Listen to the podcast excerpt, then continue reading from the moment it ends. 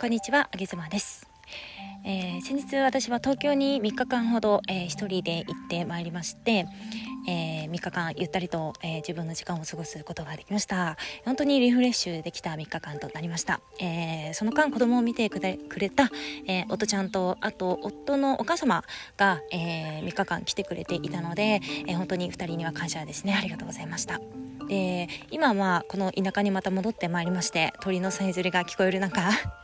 えー、一番下のね、えー、子供赤ちゃんを、えー、おんぶしながら寝かしつけながら散歩しながら収録しております。これがまあ私の日常ですね、うん、戻ってきたなっていう感じです。でそんな東京で、えー、いろいろ予定があったんですけれどもその中の一つで、えー、以前から私はずっと通っている心理学の勉強をしに行ってきました。でその心理学の学校というかあの会社がやっているんですけれども、えー、その会社が東京にあるので月1ぐらいで東京に行こうかななんて今思っております。で今回そこで勉強したデータですごい面白いものがあったので、えー、ちょっとシェアしたいななんて思っています、えー、道徳っていう言葉について勉強してきたんですけれどもえー、道徳って辞書で調べると、まあ、いろんなあの定義が出てくるんですがその心理学の中では、えー、複数人が決めたルールっていう、えー、定義づけをされています。で結構女性に多いんですけれどもこのね道徳が自分の人生をすごく大きく、えー、左右しているということがあります。例えば、えー、私の場合であればえー、私の中の道徳は、えー、母親の道徳が結構自分には入っていることが今回明らかになって、えー、例えばですね、うん、母親はすごく、え友達交友関係が広くて、えどんな人でも、え人見知りせずもうフランクに話すことができて、え本当にあの LINE の友達リストっていうんですか？っていうのももう何百人とか入ってるような人なんですね。本当に地域の人とも仲が良いみたいな感じの、え女性です。私はもちろん母親のことを、えすごく尊敬しているんですけれどもまあ、その母親がえー、性格が私3人兄弟なんですが母親の性格が、えー、どうやら上妻が一番似ているっていうことをすごく喜んでくれてまして私が小さな頃から、えー、なので、まあ、その影響があって私は、まあ、小さいながらに母親のような性格になれば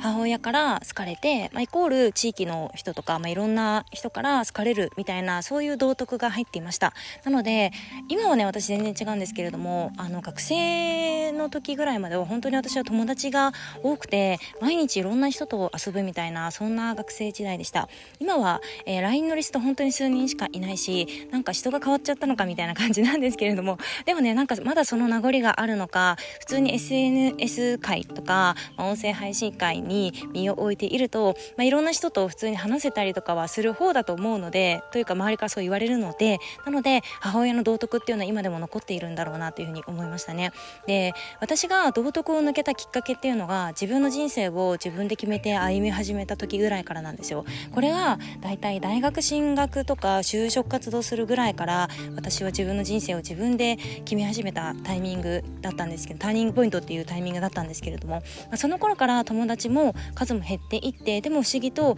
寂しくなかったし、うん、友達が減ったことで母親から嫌われるみたいなこともなくて自分の人生を自分で決めて歩んで歩んでいく方が、えー、むしろ周りからは評価されるっていうこともあの体感をしてきた感じだったのであのそのね自分の人生を振り返ってみて改めてあ自分の中に結構この道徳ってまだまだ今現在もいろんな道徳が入っているんだなというふうに感じました。まあ、分かりやすい例で言えばえー、例えば、えー、朝は早く起きた方がいいとかっていうのも、えー、誰かが決めたルールですよね。あとは、うん、誰かと会ったら笑顔で挨拶しようとかっていうのも誰かが決めたルールですよね。自分がどうしても笑顔が作れなかったら無理して笑顔にならなくてもいいし、挨拶どうしてもしたくない相手だったらしなくてもいいと思うんですけど、自分がこういうふうに生きたいっていう思いを、えー、大切にして私は誰かが決めたルール、えー、周りが決めたルールに自分の人生をそこにねぴったりと当てはめていかなくてもいいんだということを、えー、再認識した、え数時間でした。本当にこの心理学は私は自分にすごく合っているなというふうに感じて